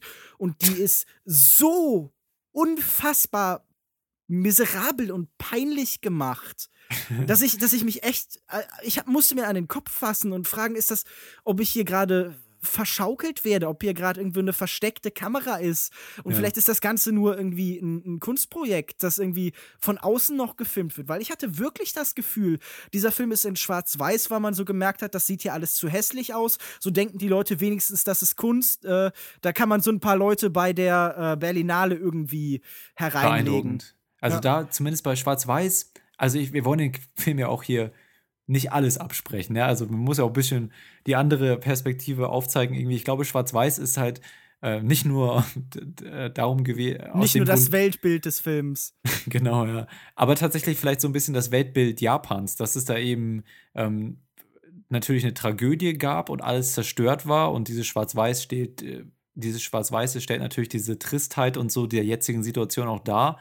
Auf der anderen Seite ist es, ist Japan und vor allen Dingen Fukushima dann ja in dieser Hinsicht auch wieder so zurück auf Null gestellt worden und hier muss jetzt wieder was Neues erwachsen, neues Vertrauen und ein neues Leben für diese Charaktere und diese, dieses äh, elementare Schwarz-Weiß, was eben zeigt, wie sehr Fukushima und dieser Ort dann in die Vergangenheit zurückgesetzt wurde, ja, ähm, passt vielleicht dann doch thematisch ganz gut. Äh, allerdings würde ich auch sagen, dass das Schwarz-Weiß auch gar nicht so interessant eingesetzt wird. Also ich habe hier keine Einstellung im Kopf, die mich irgendwie besonders beeindruckt hätte oder so, oder wo das äh, interessant genutzt wurde, um bestimmte Nuancen in Gesichtern oder Landschaften hervorzuheben oder so. Also Ja. man hat das Gefühl, diese Möglichkeit, Kontraste darzustellen, die mit Schwarz-Weiß eben einhergeht, wird hier überhaupt nicht genutzt. Die einzige interessante Einstellung, die ich im Kopf behalten habe, war äh, die Anfangs- und Endeinstellung mit dem Mann mit der Katzenmaske, die mich irgendwie interessiert hat, die ich irgendwie nett fand. Ja, war Ähm, irgendwie interessant, deswegen lief sie ja. ja auch den ganzen Abspann über. Das, das, fand ich nicht schlimm. Aber Ja, äh, ich würde auf jeden Fall sagen, Schwarz-Weiß ist ja auch der Versuch, um etwas, eine, eine gewisse Ästhetik zu erreichen. Denn Doris Dörry versteht diesen Film, glaube ich, auch als Hommage an Yasujiro Uzu, den äh, bekannten Tokyota Japaner Regisseur, wahrscheinlich der wichtigste japanische Regisseur, den es jemals gegeben hat, sicherlich der Mhm. einflussreichste und ähm, viele Aspekte von dessen Werk imitiert sie hier. Also sie filmt auch gelegentlich an Bodennähe, aber nicht ansatzweise mit der Konsequenz des äh, japanischen Regisseurs. Sie ähm, nutzt gelegentlich sein vertrautes 50 mm Brennweitenobjektiv. Sie erzählt auch, gerade im, im letzten Drittel, vom Verfall der japanischen Kernfamilie, was ja Osus großes Thema war. Und ähm, Mhm. Gerade die, diese, dieser letzte Teil ähm, spricht, glaube ich, auch so ein bisschen das an, was du am Anfang kritisiert hattest, nämlich, ähm, dass du nicht verstehen kannst, warum hier wieder die do weiße Deutsche dahin kommen muss, um irgendwie ähm, da Ordnung in das Ganze zu bringen und die Charaktere weiter vorzubringen. Also es ist nicht wirklich eine Geschichte über Japan oder die japanische Gesellschaft, weil es eigentlich die, um die Beziehung zwischen dieser Japanerin und der Deutschen geht und die Un Ungleichheit und äh, zu gleichen Teilen fokussiert sich dieser Film eben auf diese Japanerin, die alles verloren hat und versucht, das wieder aufzubauen, aber dann eben auch 50 Prozent auf die Deutsche, die Dumme, die versucht irgendwie äh, wieder Sinn in ihrem Leben zu finden, was man als total nicht nachvollziehen kann. Und wenn der Film gegen Ende dann versucht, diese, diesen Stand der japanischen Gesellschaft und dieses Auseinanderfallen darzustellen, dann ist das einfach nur so, so eine Randnotiz, die völlig untergeht und auch wieder handwerklich meines Erachtens nicht besonders gut umgesetzt wurde. Also das fällt völlig aus dem Film. Ich, am Ende hatte ich das Gefühl, der Film hat 20 Enden, die er aneinander reiht und dann, ach, wir wollten ja noch mal das erzählen und wir wollten ja hier noch mal ihr Privatleben zeigen von der alten Japanerin, um der irgendwie mehr Tiefe zu geben. Aber das machen wir ganz am Schluss am, des Films, weil äh, das wollen wir jetzt irgendwie noch rein alles so reindrücken. Ja, es wirkt alles so völlig planlos, genau wie diese Hommage an an, an Osu halt eben planlos wirkt. Alles in diesem Film wirkt nicht so richtig durchdacht. Es ist ja im Endeffekt dann auch wohl irgendwie ein Film über die Schrecken der Atomenergie und die Zerstörung, die dadurch entsteht und die Wirkung auf eine Gesellschaft, die dann wohl warn nach Deutschland scheinen soll. Aber auch das ist nicht konsequent oder interessant oder irgendwie genau. bewegend, auch wenn das wohl viele der älteren Damen und Herren bei mir im Publikum so empfunden haben. Aber was du gerade noch sagtest, du, du, du sprichst ja gerade sehr despektierlich tatsächlich über Marie und mag sie als Figur nicht. Und ich glaube, das liegt auch zum ganz erheblichen Teil daran, dass äh, Doris Dörry sie als Figur nicht mag und ähm, sie irgendwie jetzt als, als äh, junge Frau oder als äh, Frau ihrer Generation jetzt genesen lässt an dem zurückhaltenden, höflichen, bescheidenen Wesen der Japaner. Also ich finde, es ist gleichzeitig ein Film, der Japan idealisiert in, in, in, seiner Strebsamkeit und in seinem Durchhaltevermögen und sich sehr herablassend verhält gegenüber Japan als eine Kultur, die irgendwie dann, dann doch irgendwie an der, an der Freude des Westens irgendwie was lernen muss und an deren Lebensfreude. Und das, das war mir ganz unangenehm, dass der Film wirklich der Film nimmt das Schlechteste aus allen Welten und vereint es. Er nimmt von überall wirklich das, was am wenigsten funktioniert. Nicht nur aus dem Grund, weil ich Marie nicht mochte, sondern ich habe auch nicht verstanden, was sie in dieser Geschichte zu suchen hat. Denn du hast es ja gesagt, wenn der Film eine Geschichte über eine japanische Gesellschaft erzählen will, dann soll das doch bitte machen und nicht über, über eine Deutsche, die in diese japanische Gesellschaft reinkommt. Natürlich kann die teilweise als, als äh, Publikumsfigur fungieren und uns eben diese Tür in diese Gesellschaft aufmachen. Aber dafür stand sie als Figur mit ihren Problemen zu sehr im Mittelpunkt und hat einfach von der Geschichte Japans und der japanischen Gesellschaft etwas weggenommen? Warum kann man diese Geschichte nicht mit, eine, mit dieser alten Japanerin und vielleicht einem jungen Japaner erzählen, der eine andere Facette der japanischen Gesellschaft darstellt? Also ich habe einfach nicht nur eine Antipathie gegen die Figur gehabt, sondern ich habe auch einfach nicht verstanden, was sie hier in dieser Geschichte auszusagen hat. Ich finde das ja allgemein schwer, diese Frage, warum geht eine Deutsche hin und äh, erzählt diese Geschichte Japans, die Japan selbst schon natürlich in, in sehr vielen Fällen verarbeitet hat. Natürlich waren die Ereignisse um Fukushima diese, diese Doppelkatastrophe, diese dreifache Katastrophe, wenn man irgendwie den politischen Fallout, der danach passiert ist, noch irgendwie beschreiben möchte, mhm. ein Trauma für das Land und tragisch. Aber es gibt doch durchaus genug Japaner, die diese Geschichte sehr viel kompetenter erzählen, die eine Nähe dazu haben. Und äh, also ich, ich habe irgendwie darauf schon auf Twitter mit Leuten drüber diskutiert, weil ich habe gesagt, okay, für mich ist das Katastrophentourismus und dann hat jemand die Frage gestellt, okay, aber ist das bei diesem Thema nicht automatisch so? Kann man das diesem Film nicht, nicht immer vorwerfen, wenn jemand sich diesem Thema annimmt? Und ich habe dann überlegt und bin zu dem Schluss gekommen, es, es wäre halt schon mal ein großer Fortschritt, wenn die Leute ihre eigene Geschichte erzählen dürfte. Wofür hm. muss eine Deutsche das erzählen? Hast du da eine Idee? Nee, das war ja genau das, was ich gerade kritisiert habe. Warum, also mich stört es nicht, dass eine Deutsche diese Geschichte erzählt, bloß eben, wenn sie zu, den Film äh, aus 50 zu 50 Prozent aus einer deutschen Perspektive erzählt und eben nicht den, die Leute und den Charakteren der japanischen Gesellschaft und von Fukushima den Raum bietet, äh, ihre Geschichte zu erzählen. Und deswegen ist für mich am Ende auch keine Geschichte bei rumgekommen, die mich inspiriert hat, mich zum Nachdenken angeregt hat oder irgendwie, ja, anderweitig mich beeinflusst hat, sondern es, ja, es ist nichts für mich rumgekommen. Ich, also ich sehe es auch so. Katastrophentourismus ist auf jeden Fall der richtige Begriff hier. Ich finde auch noch eine Sache ganz verstörend, den Ton dieses Films. Denn dieser Film will ernst und drückend und schwer sein zuerst. Also er will die Gravität dieser Situation und die Bedeutungsschwere dieser Katastrophe eben darstellen. Also er legt dann dröhnenden Bass über äh, die, die Wächter an den Grenzen des Strahlengebietes äh, oder äh, die, die Menschen mit den Schutzmasken. Das ist alles schwer und bedrückend. Und gleichzeitig versucht der Film dann ganz irgendwie so in Arthouse-Tradition da noch so einen Feel-Good-Moment reinzubringen und irgendwie mhm. lässt dann so kleine Feiern aufstehen und lässt sie zusammen tanzen. Und das fand ich zuerst eigentlich ganz nett und irgendwie so halbwegs menschlich mal für diesen Film. Aber so im Nachhinein finde ich das ganz kurios, weil es sich anfühlt, als, als, als hätte sie gemerkt, ja, ähm, das soll sich aber trotzdem noch irgendwie schön anfühlen, wie Urlaub halt ist. Aber man soll schon was lernen. Und irgendwie diese, diese Dualität, die da entsteht, fand ich ganz konfus und ganz unangenehm und ganz verstörend einfach auch. Hm. Man bekommt auch von diesen Auswirkungen nicht wirklich viel mit. Ne? Also dadurch, dass der Film eben diese humoristische Note hat, verwehrt er sich ja auch so ein bisschen einer etwas düstereren Perspektive und ähm, die, die kam dann in dem Film eben auch nicht rüber. Und mhm. Ja, ich weiß nicht, das glaube ich gar nicht. Ich finde ja, das kann beides nebeneinander existieren. Ja, aber in aber dem hier, Film eben nicht. Aber hier wirkt das wie Ebenen, die einfach nicht zusammenpassen. Also, ja. es passt ja ohnehin nichts in diesem Film zusammen, deshalb ist das wahrscheinlich keine Ausnahme.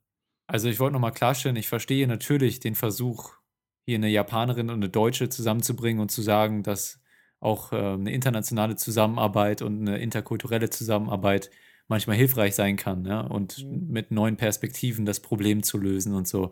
Ich fand bloß nicht, dass der Film das besonders tiefgehend irgendwie diskutiert hat oder so und deswegen verstehe ich da diesen, diesen deutschen Anteil in dem Film nicht mit drin. Mhm. Übrigens, vielleicht eine Szene, die mir doch im Kopf geblieben ist, ist gegen Ende, wenn es dann echt in die Stadt geht, auch wenn mir dieser ganze Abschnitt nichts gegeben hat, aber diese Szene, wo eben diese Frauen in diesen Roboterkostümen tanzen, mhm. fand ich, ist mir zumindest im Kopf geblieben, ne? Ja, das war ein visuell interessantes Element dieses Films. Gut. Ähm, hast du noch was Wichtiges oder wollen wir das Ganze beenden hier? Ja, ich, wir könnten so einiges beenden besser hier nach. Also ich, ich möchte, glaube ich, hier nach erstmal eine ganze Weile nichts von Doris Story sehen. Die darf ruhig nach Japan fahren, aber sollte dann vielleicht am besten dann auch irgendwie da bleiben. Ja, ich wollte gerade einen makabren Witz machen, das lasse ich lieber. Stattdessen gebe ich euch mein Fazit. Grüße aus Fukushima. Ähm, Eher Grüße aus Fukushima. Äh, Füße aus Fukushima wäre auch mein. Naja. Ja, auch gut. gut, also echt nichts, was man sich ansehen braucht. Ähm, ist ja auch ganz schön, wenn, wenn alte Herren irgendwie was im Kino zu sehen haben. Das ist ja irgendwie. Ja, oder alte Damen. Alte Damen, hau hauptsächlich alte Damen saßen bei mir in der Nähe. Hm die eine hat sich irgendwie ganz komisch weggesetzt bei mir. Ich weiß nicht, die hat, mhm. hatte irgendwie Respekt vor mir. Wahrscheinlich war sie es nicht gewohnt, in so einem Film einen jungen Menschen zu sehen. Und ich kann es verstehen, denn ich werde nie wieder in diesen Film gehen und, oder in einen ähnlichen gut. Film. Ich gebe 1,5 von 5 möglichen Sternen, wegen der Tatsache, dass Kaori Momoi mir ganz gut gefallen hat. Ich fand sie teilweise lustig, ich fand ihr Gesicht irgendwie interessant, ich fand auch ihr Schauspiel doch häufig charmant ähm, wenn gleich in einigen Szenen wahrscheinlich Doris Dury da wieder einen negativen Einfluss drauf hatte, aber ich will auch niemandem was unterstellen. Sie fand ich dann irgendwie noch ein Lichtblick in dem Film, aber ansonsten ist das Ganze wirklich bitter gewesen, brutal, zu lang und ja, 1,5 von 5. Ja, ich konnte diesem Film auch wirklich überhaupt nichts abgewinnen. Ich finde nahezu alles an ihm misslungen ich muss sagen, die Kinoerfahrung selbst war vielleicht nicht so schlimm, aber in dem Moment, in dem man über diesen Film nachdenkt, zerfällt er nicht nur in Einzelteile, sondern in, in mikroskopisch kleine Bruchstücke. Wirklich ganz schrecklich. Ähm, ein Stern. Okay, ihr werdet es vielleicht gemerkt haben an der Stille von Lukas Markert, dass er diesen Film Gott sei Dank nicht sehen musste. Lukas, ähm, dafür hast du einen anderen Film gesehen und zwar nennt sich der Film Zoomania. Ich habe den dafür nicht gesehen, aber dafür hat Lukas Bawenschik den wieder gesehen. Deswegen äh, wollen wir noch als kleine Zugabe ganz kurz über Zoomania diskutieren und wir hören einmal kurz in den Trailer rein und dann melden wir uns gleich wieder und haben tierisch viel Spaß. Bis gleich. Victor! Hier, Officer McCown, wir haben einen flüchtigen Dieb. Der gehört mir! Was? Officer Hawks, ich verfolge ich muss ein Kennzeichen checken lassen. Flash wird uns helfen. Er ist der Schnellste. Was? Das sind alles Faultiere? Zoomania heißt bei uns Zoomania und nicht Zootopia. Vielleicht ein Anwärter für deine Verleihtitelliste am Ende des Jahres, Lukas Bawenschik. Oder glaubst du, das ist noch vertretbar hier? Es gab wohl vor allem rechte Gründe, glaube ich. So. Aber es ergibt nicht sonderlich viel Sinn im Kontext des Films. Na gut, ich habe wie gesagt den Film nicht gesehen, auch wenn ich ihn eigentlich sehen wollte. Zumindest lieber aus Grüße aus Fukushima, äh, was ähm, letztendlich dann auch äh, wahrscheinlich gerechtfertigt gewesen wäre, diesen Film zu bevorzugen. Aber wie fandet ihr denn den Film? Zoomania ist, äh, wird momentan so als Lichtblick wieder für Disney und die Animationsfilme von Disney tituliert und so ein bisschen auf den Podest gestellt, wird mit Pixar-Filmen verglichen. Wie habt ihr das gesehen bei Zoomania? Ja, der Hype war natürlich wieder groß, wie bei fast allen Disney- oder Pixar-Filmen zuletzt. Und trotzdem oder vielleicht vor allem deshalb war ich skeptisch. Aber im Endeffekt hat mir dann Zoomania doch ganz gut gefallen. Ich fand den einen sehr charmanten Film. Ich fand ihn sehr liebevoll animiert. Und ein großer Pluspunkt des Films sind einfach seine sehr sympathischen Charaktere. Also vor allem natürlich das Duo von Judy Hobbs und Nick, Nick, Nick Wilde. Nick Wilde, genau, also Hase und Fuchs, die einfach wirklich wunderbar miteinander harmonieren und in ihren besten Momenten dann fast schon an so eine Buddy-Cop-Comedy erinnern. Und das ist wirklich klasse. Storytechnisch war das alles sehr schwankend. Also, das ist teilweise so sehr durchwachsen. Ich war zwischenzeitlich in diese Geschichte so stark investiert wie schon lange nicht mehr bei so einem Disney-Film, weil es einfach sehr unterhaltsam und auch sehr spannend und, und düster zwischendurch ist. Also das hätte ich gar nicht erwartet bei so einem Film für die Zielgruppe eigentlich. Aber er richtet sich ganz klar auch an Erwachsene. Es gibt hier viele Referenzen, die Kinder gar nicht verstehen, weil sie auch einfach an Filme wie Der Pate oder Breaking Bad sind. Aber es ist halt, wie gesagt, einfach sehr schwankend, weil die Story ist einmal ist es okay und dann ist es wieder so sehr belanglos und gerade zum Ende hin verliert sich der Film einfach in seinem ganzen Wirrwarr und erzählt einfach nichts mehr und verläuft sich dann. Das fand ich sehr schade, weil er hätte irgendwie rund enden können, aber so endet er eben überhaupt nicht rund. Und mein größter Kritikpunkt wäre dann tatsächlich gewesen, dass hier wieder, ich weiß es nicht, ich finde es interessant und mutig, dass äh, Disney in letzter Zeit in ihre Filme auch Messages reinpackt, die dann irgendwie wichtig sind. Ich meine, hier haben wir jetzt diese Toleranzbotschaft, aber wie halt mit dem Ganzen umgegangen ist, nee, es wird einfach diese quietschbunte Botschaft wird dem Zuschauer so reingehämmert mit dem Holzhammer und an irgendwie allen Ecken ist es dann auch noch unausgegoren, gerade am Ende. Also da nimmt man, glaube ich, jetzt nicht zu viel vorweg, wenn man, wenn dann im Film behauptet wird, dass diese Aggressivität der Raubtiere ja eigentlich in ihrer DNA steckt dann wirkt man eigentlich komplett gegen das, was der Film ursprünglich mal sagen wollte. Bevor du, bevor du jetzt darauf antwortest, Lukas Bawenschik, willst du uns einmal kurz sagen, worum es in dem Film denn überhaupt geht, handlungstechnisch? Zoomania ist die Geschichte von einem Hasen namens Judy Hobbs oder von einer Häsin namens Judy Hobbs, die den Traum hat, Polizistin zu werden. Äh, wir leben hier in einer Welt, in der alle Tiere miteinander in Frieden und Einklang leben. Also sowohl die ehemaligen Raubtiere als auch eben ehemalige Beutetiere.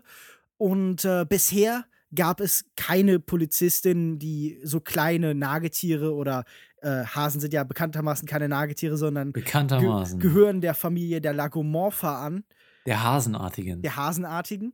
Ähm, aber die waren bis jetzt eben nicht zum Polizeieinsatz äh, zugelassen und sie ist die erste, die versucht, diese Grenzen, die eben gesetzt werden, zu übergehen. Sie kommt dann an einen Fall. Irgendwo werden Raubtiere in in wütende Bestien verwandelt durch irgendetwas, das nicht genau definiert ist. Und äh, um diesen Fall zu lösen, muss sie zusammenarbeiten mit dem Fuchs Nick Wild, der so eine Art Trickbetrüger oder ein, ein ja, ein Tagedieb am ehesten ist. Und äh, beide sind nicht unbedingt darauf erpicht, miteinander zu beiten, weil es immer noch Animositäten gibt zwischen den Arten, die sich früher mal gejagt und gefressen haben. Es ist natürlich, wie Lukas beschreibt, auf jeden Fall ein Film über über Toleranz und er nimmt auch verschiedene Diskursbeispiele, die wir aus der Wirklichkeit kennen, ganz unmittelbar auf. Also zum Beispiel nennt dann ein, äh, ein Raubtier äh, Judy Hobbs niedlich und sie sagt dann, nein, niedlich dürfen wir nur untereinander zu sagen. Oder sie sagt vielleicht sogar, das N-Wort dürfen wir nur untereinander sagen. Oder an einer anderen Stelle gibt es ein Schaf, deren, dessen Wolle berührt wird. Und das ist natürlich eine klare Parallele zu, ähm, ja, zum Beispiel Afroamerikaner mit gekräuseltem Haar, die dann irgendwie oft das Gefühl haben, da finden Leute äh, automatisch eine Rechtfertigung für sich selbst, um ihr Haar zu berühren. Dieser Film ist gleichzeitig sehr vage und an manchen Stellen sehr spezifisch mit seiner Botschaft. Man könnte sagen, es ist toll, dass sie so ganz unmittelbar Kindern gesagt wird, okay, unabhängig von eurer Position oder von dem, was ihr seid, könnt ihr alles schaffen. Und in diesem Film wird auch die Reaktion darauf, nämlich zu sagen, das ist doch weltfremd und das geht doch eigentlich nicht wirklich immer wieder aufgegriffen und verarbeitet. Und es findet hier tatsächlich so ein Diskurs von verschiedenen Ideen statt. Aber ich weiß nicht. Man muss ja sagen, die Idee, du kannst alles schaffen, egal wer du bist oder egal wo du geboren wirst, ist ja mehr oder weniger das Thema, das die meisten Disney-Filme tatsächlich erzählen, nur eben mit unterschiedlicher Glaubwürdigkeit. Was Lukas beschreibt, kann ich zum Teil unterstreichen. Ich fand diesen Film unterhaltsam an vielen Stellen. Ich fand ihn nicht sonderlich hübsch. Äh, dieser 3D-Animationsstil ist immer noch nicht meins, aber ich weiß, da kann man anderer Meinung sein. Ich finde diese Anspielung für Erwachsenen äh, stellenweise sehr plump. Also diese der Pate oder Breaking Bad Referenzen fand ich jetzt als äh, eindeutig Erwachsener einfach nicht sonderlich unterhaltsam. Das war mir wirklich zu äh, zu unmittelbar und zu unoriginell. Das habe ich in dieser Form schon zu oft gesehen. Und gerade was du noch gelobt hast, äh, habe ich ganz anders gesehen, nämlich gerade, dass sich der Film dann in so einen sehr konventionellen Buddy-Cop, Thriller, Verschwörungsfilm verliert, fand ich sehr uninteressant, weil ich das Beste an diesem Film, glaube ich, tatsächlich einfach dieses Worldbuilding fand. Also eine Welt, die dargestellt hat, wo die Menschen zusammen oder die Tiere eben zusammenleben. Also zum Beispiel, dass dann die ganze Architektur gezeigt wird, wie eben Giraffen und äh, Hasen oder so in denselben Bahnhof benutzen oder so. Also mich hat genervt, dass sich der Film so einem sehr konventionellen ähm, Thriller-Plot verloren hat. Und ich hätte mir mehr einfach so ein Leben in dieser Welt gewünscht. Ja, bin ich auf jeden Fall bei dir. Ich habe jetzt auch das Buddy Cop-mäßig mehr so auf die, die Harmonie zwischen den beiden Hauptdarstellern, quasi, wenn man das so nennen kann, bezogen und nicht auf die Geschichte. Ich fand gerade die Geschichte, wie du auch sagst, wie sie sich dann sehr ins sehr konventionelle verliert. Ich glaube, gerade am Ende mit dieser Verfolgungsjagd wirkt es ja fast schon wie so ein bisschen Mission Impossible mäßig. Das fand ich auch ein bisschen zu konventionell und zu ja, hat man schon sehr oft gesehen. Und der Film macht eine der Sachen, die ich bei Animationsfilmen immer hasse. Er endet mit einer großen Gesangs- und Tanznummer, das äh, machen so Animationsfilme oder Kinderfilme im Allgemeinen immer, wenn sie kein richtiges Ende finden, aber zeigen möchten, hier ist eine Party oder ein Höhepunkt und deshalb gibt es da dann irgendwie diesen schrecklichen Shakira-Auftritt. Und äh, das fand ich wirklich, wirklich doof gemacht. Aber ich denke, es ist. Diese Botschaft des Films könnte man noch wirklich lange diskutieren. Ich weiß nicht, ob wir dafür in dem ganzen hier Rahmen haben. Ich glaube, das, was du beschrieben hast, dass äh, die, die, dass das Ganze in der DNA der Räuber irgendwo zu liegen scheint, reflektiert der Film ja und negiert er auch und sagt im Endeffekt, ja, es ist, es ist gleichgültig, was DNA oder eine körperliche Zuschreibung über einen sagt. Und wer lebt, kann äh, in der Gesellschaft darüber hinweggehen. Wir sind eben mehr als die Summe unserer DNA-Stränge. Also da würde ich dir widersprechen. Ich glaube, da erzählt der Film ganz explizit was anderes. Aber ich bin bei dir, wenn du sagst, diese Botschaft findet insgesamt sehr plakativ statt. Also ich fand das. Äh, ich fand das irgendwie nett und so. Aber ähm, ich frage mich halt, wie ich mit so einem Film umgehen würde, wenn er Positionen vertreten würde, die eben nicht sehr nah an meinen Weltanschauungen sind. Aber generell klingt das so ein bisschen so wie das typische Problem, was du mit diesen Sachen hast und auch so zum Beispiel mit Inside Out jetzt gehabt hattest, dass eigentlich dieses ganze Setting ganz originell war und erstmal einen originellen Anschein hatte, aber sich das Ganze dann zu sehr in konventionellen Momenten verloren hat. Oder ist es fair, wenn man das so beschreibt? Doch, das ist auf jeden Fall eine ganz gute Einordnung. So sehe ich das ungefähr auch. Okay, gut. Ähm, das also für eure kurzen Meinungen zu Zoomania. Vielleicht nochmal, also ihr habt das Thematische schon angesprochen und Lukas Markert, du hast gesagt, er hatte auch so ein paar düstere Momente. Ähm, klang eigentlich ganz interessant, aber war wahrscheinlich dann, waren nur so Randnotizen auch wahrscheinlich dann eher, ne? Äh, was, was der Film halt irgendwie so an, an Witzen und Anspielungen macht, ist vor allen Dingen halt immer wieder mit der Erwartungshaltung des Zuschauers zu äh, spielen und mhm. ähm, Tiere dann in ihrem Klischee, mit dem wir mit ihnen verbinden, immer wieder auf den Kopf zu stellen. Also, dass da ein Faultier, das sich zuerst sehr langsam bewegt, aber dann gibt es später halt einen Gag, der das umkehrt. Oder mhm. da gibt es so einen Elefant, der sich nicht verhält wie ein Elefant, das eben normalerweise machen würde, oder eine Maus. Und ich glaube, aus dieser aus diesem Spielen mit Erwartungshaltung zieht der Film eben Großteil seiner Witze. Diese popkulturellen Referenzen haben mir nicht so gut gefallen. Ich finde, der Film hat einige sehr nette visuelle Gags, also ähm, die sich auch aus diesem Worldbuilding ergeben. Zum Beispiel eine Verfolgungsjagd in ähm, so einem, einem Teil der Stadt für ganz kleine Nagetiere fand ich sehr, sehr lustig und da waren auch so ein paar Ideen bei, die mir sehr gut gefallen haben. Okay, dann einmal kurz eure Sternewertung aus der Pistole geschossen. Lukas Markert? Äh, ich gebe drei von fünf Sternen für einen wirklich ganz netten Film. Also der Hype ist wie immer irgendwie sehr unbegründet, aber man kann sich den wirklich anschauen. Ich finde, der ist unterhaltsam, macht Spaß und hat auf jeden Fall das Herz am rechten Fleck.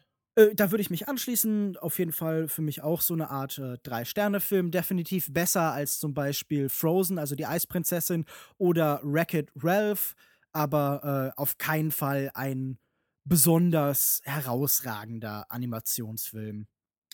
Wenn ihr das da draußen anders seht und für Sumania eine Lanze brechen möchtet, dann könnt ihr das gerne tun. Bei uns in den Kommentaren auf longtake.de auf facebook.com slash longtakepodcast oder twitter at longtake.de. Gerne auch eure Meinungen zu den anderen Filmen, die wir heute besprochen haben, also Raum und falls ihr den gesehen habt, ich hoffe für euch nicht, Grüße aus Fukushima. Vielleicht fandet ihr den Film ja richtig toll, dann lasst uns gerne wissen, warum das der Fall war und warum wir komplett daneben liegen. Mikolas. Ja, wie gesagt, schreibt es gerne rein auch wenn wir nicht immer antworten auf eure Kommentare, wir lesen sie auf jeden Fall immer sehr gewissenhaft durch. Wir nehmen sie uns zu Herzen. Genau, ja. Nee, ich meinte auch äh, die Kommentare zu den Filmen, die ihr immer so schön äh, verfasst auf unserer Webseite. Ja. Lesen wir alles immer sehr gerne durch und antworten ja auch häufig. Und nächste Woche im Podcast wissen wir noch nicht genau, was wir besprechen werden. Im Raum stehen Magical Girl und Der Wert des Menschen, La Loi du Marché.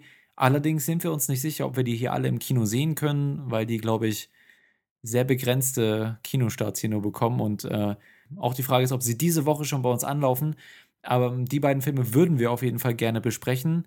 Falls ihr noch andere Tipps habt oder Vorschläge zu Filmen, die man ansonsten besprechen könnte, wenn uns das jetzt nicht möglich ist, die beiden Filme zu besprechen, was euch interessieren würde, gerne bei uns in die Kommentare schreiben oder einfach auf Twitter mal ein paar Vorschläge machen. Die schauen wir uns auf jeden Fall an und ähm, suchen uns dazu zur Not zwei andere Filme raus. Wie dem auch sei, wir werden euch auf jeden Fall auf dem Laufenden halten, was wir denn in der nächsten Woche besprechen. Und bis dahin findet man dich, Lukas Bawenschik, im Internet wo genau? Man findet mich auf Twitter unter @kinomensch. Man findet mich auf kinomensch.wordpress.com, also zumindest meinen Blog findet man da. Man findet mich äh, auf facebook.de slash kinomensch und regelmäßig auf kino-zeit.de. Und äh, diese Woche empfehlen möchte ich die Serie Oz, Hölle hinter Gittern äh, von HBO. Ganz grandios gemacht, sehr empfehlenswert. Mich findet ihr auf Twitter unter @cinedrifter. Mich findet ihr auf Twitter unter @jokoda J-O-U-K-O-D-A J-O-U-K-O-D-A oder über unsere offiziellen Twitter-Accounts und das war's mit unserer heutigen Episode, Premium-Episode, drei Filme besprochen. Wow, was ein Programm. Ansonsten noch kleine Infos für alle Letterboxd-User. Ich bin äh, natürlich im Moment ein bisschen inaktiv, aber zumindest für alle Apple-Besitzer gibt es dann die Handy-App jetzt auf dem Handy im App Store zum Runterladen. Falls ihr das geil findet, wollte ich euch noch kurz darauf hinweisen. Da wisst ihr es aber bestimmt auch schon. Letterboxd-App ist super schick. Ist okay. das unser neues Werbesegment, wo wir nicht für bezahlt werden? Letterbox ist ja wohl fast schon gemeinnützig. Also bitte. ach, ach, ist das so? Funktionieren Sachen so? Facebook ist auch umsonst, Joko. Das ist trotzdem nicht gemeinnützig. Nee, aber, aber das, deswegen war es ja auch, das war auch ein Scherz. Lukas Bawenschik. Jetzt halt mich nicht länger auf. Ich will jetzt Bayern gegen Juventus gucken. Bis zur nächsten Woche. Hauen Sie rein. Wiederhören. Tschüss. Bis dann. Tschüssi. Tschüss.